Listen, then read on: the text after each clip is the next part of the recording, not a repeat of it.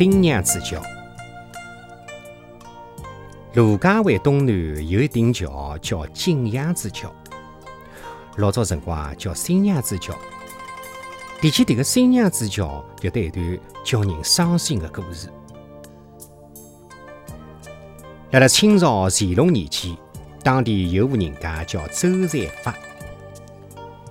周才发是一个苦恼人，伊个老婆死得早，儿子成了家之后，勿到一年也死了，只停下来公公特子新妇两代人苦苦恼恼的过日脚。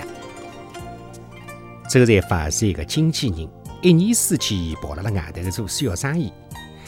媳妇叫金慧英，生来是人品好，手脚巧。公公辣辣外头做生意，伊蹲辣屋里向做布。周才发三月一转，两月一回，见媳妇日日躲辣辣门帐里向织布，却就是勿看见卖布，不晓得辣辣织啥个名堂。如果要靠伊卖脱布来买茶米，人老早要饿死了。周才发虽然面上想勿讲，心里向总归是有点勿开心。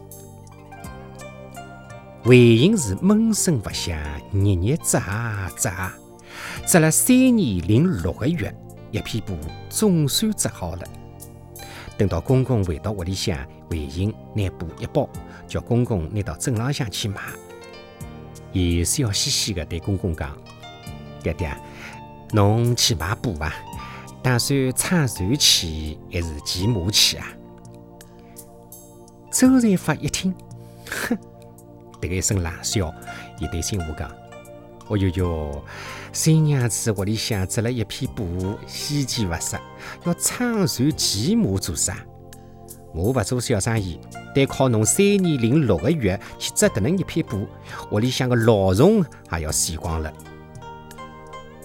韦英一听，气得朝房间里向就跑。周才发到了布庄浪向，老板接过布。仔仔细细一看，朝周才发咪咪一笑，问伊：“老朋友，侬撑船来的还是骑马来的？”才发一眼支支吾吾。老板以为伊故意卖关子，连忙讲：“侬以为我勿识货啊？迭片布是可以做皇帝爸爸龙袍的料作啊！侬要银子还是要铜钿？请用船装。”财发勿敢相信自家的耳朵，只是辣一边发呆。